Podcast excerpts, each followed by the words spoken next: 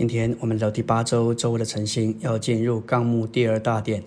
因为召会并没有达到神的目的，神就拣选一般的圣者，他们能达到神的目的，并且成功神的要求，这乃是男孩子的原则。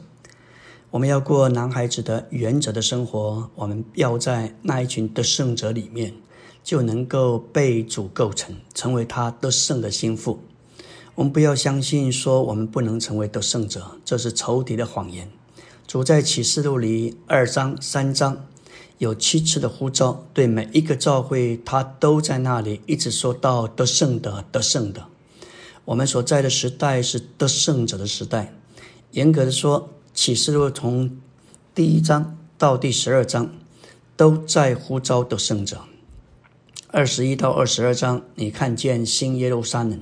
在将来的永远里，他是心腹，每一个人都得胜了。在这之前，有一千年的过渡时代，对于不得胜的信徒，那是一千年的黑暗时期，那是漫长的暑期学校，是要补修学分的。而得胜的信徒直接进到过渡时代，要在那一千年里，感谢主，在那里和主一同做王、治理、掌权。我们今天。我们盼望达到那一天进入国度时代的那个享受，今天就要过一种在男孩子原则里的生活。第一终点说到宇宙的富人，这是代表神全体的指明。至终，创世纪三章十五节里的女人的后裔要扩大，这包括得胜的信徒，也就是神指民中较刚强的部分，由男孩子所表征。这乃是一个极大的启示，因为在创世纪三章十五节，我们所看到这女人的后裔是指着基督，他就是女人的后裔。后裔这个词的意思就是儿子，也等于子孙，所以女人的后裔就是基督，是女人的儿子，是女人的子孙。现在在这里，基督这位成为肉体的基督，他是女人的后裔。当他进到复活里。他就改变形状，成为赐生命的灵。对我们而言，他是我们的一切，使我们成为这女人团体的后裔。一面说我们是女人，另一面说我们也是女人的后裔。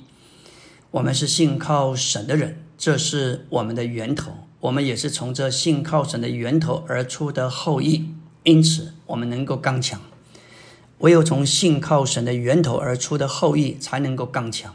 我们在自己里头全是软弱、失败、肉体天然，但是我们在神里面就能够刚强。主自己领头做这样的人，他是男孩子的元首，现今他也是男孩子的中心实际生命和性情。第二重点说到复活的基督作为赐生命的灵，乃是那乃是女人那变了形象的后裔，分赐到我们的里面。在我们里面伤了蛇的头，使我们成为女人团体的后裔，也就是得胜的男孩子。为了执行神对古蛇的审判，并做成时代的凭借，为了转移时代、引进神国的实现，女人的后裔主耶稣已经伤了蛇的头。当主在十字架上毁坏蛇的时候，蛇也伤了他的脚跟。这是指着撒旦借着把主耶稣的脚钉在十字架上而伤了他。创世纪三章十五节的女人，首先是指着夏娃，其次是指着所有属神的人，这包括夏娃所表征的童女玛利亚。因此，女人的后裔主要是指着从玛利亚生的主耶稣。启示录十二章所描述的。创世纪十五三章十五节所表征的女人，是一位宇宙的妇人，在她里面有一部分称为男孩子，因为按照圣经的预表，女人是较软弱的器皿，男人特别是男孩子是代表刚强。启示录十二章的宇宙妇人有两部分，外面的部分是这妇人的本身，而里面的部分乃是男孩子。感谢主，在第三终点说到诗篇二章八到九节，启示录二章二十六到二十七，启示录十二章五节，都指明一件事情，作为神受高者的主耶稣，教会中的得胜者以及男孩子，他们要用铁杖辖管万国。因此，在这儿证实主耶稣的胜者和男孩子乃是一。主这位领头的得胜者乃是男孩子的头，而男孩子作为跟随的得胜者乃是主的身体。我们有那位得胜者基督在我们的灵里，当我们接触他，我们向他敞开，他就充满我们，占有我们，浸透我们。这使我们能够被预备好作为男孩子，一面我们能有男孩子的原则，过男孩子原则的生活，我们也能够成为得胜的心腹。第三重点说到，当男孩子被提到天上。撒旦被摔到地上，以及天上宣告国度来到，表明神得着男孩子乃是他在这个时代最大的行动，因为这时代要结束，要引进过渡时代。在启示录十二章里，这个意象说到有一个光明属天的一个妇人，他是代表所有神所救赎。